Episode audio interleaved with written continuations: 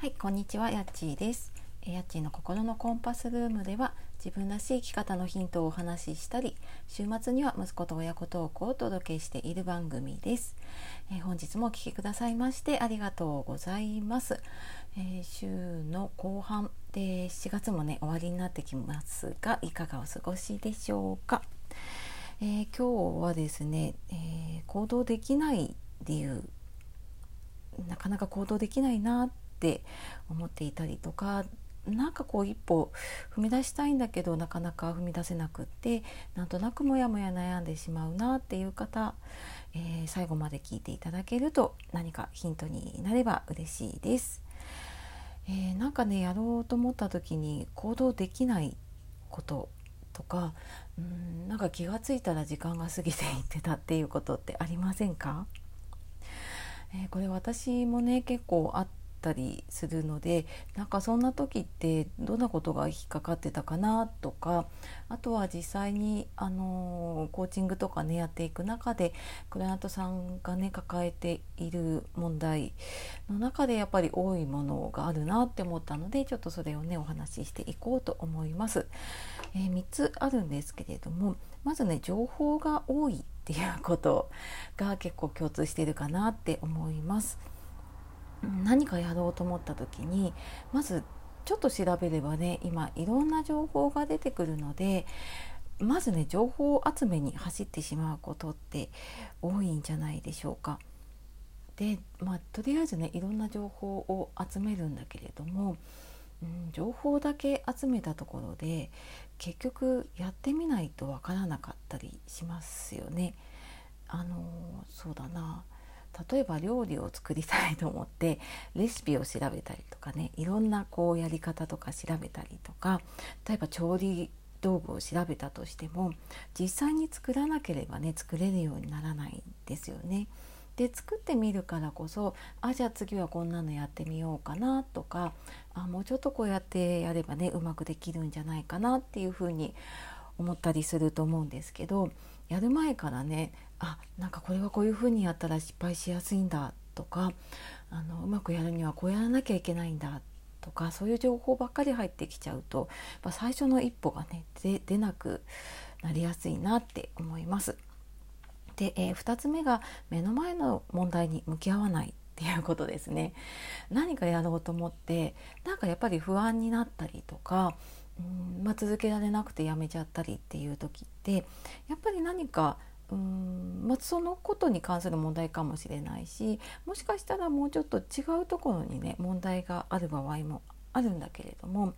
そこにこう気づかない本当に気づいてない場合もあればうんなんか不安だなって思いながらもいやでもなんとかなるかもしれないって言ってその本当に目の前に問題が現れているのにこう目をこうヒュッて育ててしまうっていうのかな。うん、ってしまうと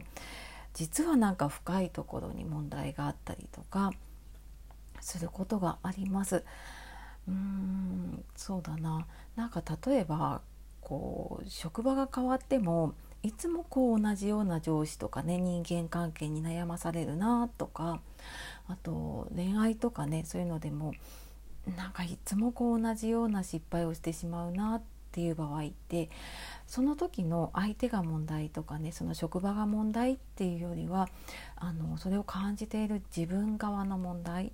でそれもその時の問題じゃなくって実はちょっと遡っていくと昔こういう経験があってその時にあの例えば小さい時にねこう人前で失敗をしてすごく嫌な経験をしてだからやっぱり何かあの挑戦するのが怖いっってなっている方もいたりするのでそういうなんか問題の本質っていうところにどんどん向き合う機会を避けてしまうのでうーんなんかおかしいなと思った時にはあなんでこういうふうに思うのかなっていうのをちょっとこう分解してみるというかね深掘りしてみると、うん、何か見えることがあるかなって思います。で、えー3つ目が、えー人で頑張ろうとするっていうことですね。これあの陥りがちなんですけれどもねあの、まあ、自分でやった方が早いなとか自分で納得するようにやりたいなとかって思うんだけれども実はなんかその自分がね今悩んでいることの答えを持っている人すでに解決している人がいるのに、えーと、そこに聞こうとしないでついつい自分でやろうとしてまた同じ問題に戻ってきてしまうとかあとはなんか同じようなことをね頑張ろうとしている仲間がいるんだけれどもなんかそういうところに入っていくのがちょっと怖いなって思っていて結局なんか一人でやっているとうんなんかこう自分の中でね情報のこう選別ができなかったりとかうんなんかついついねこう結局こう 何て言うのかなくじけちゃうというかうんなんかやっぱりダメだなって思ってしまうことがあると思うのでやっぱり人とかね仲間の力って大きいと思うんですね。でそれはうまくいってる時もそうだし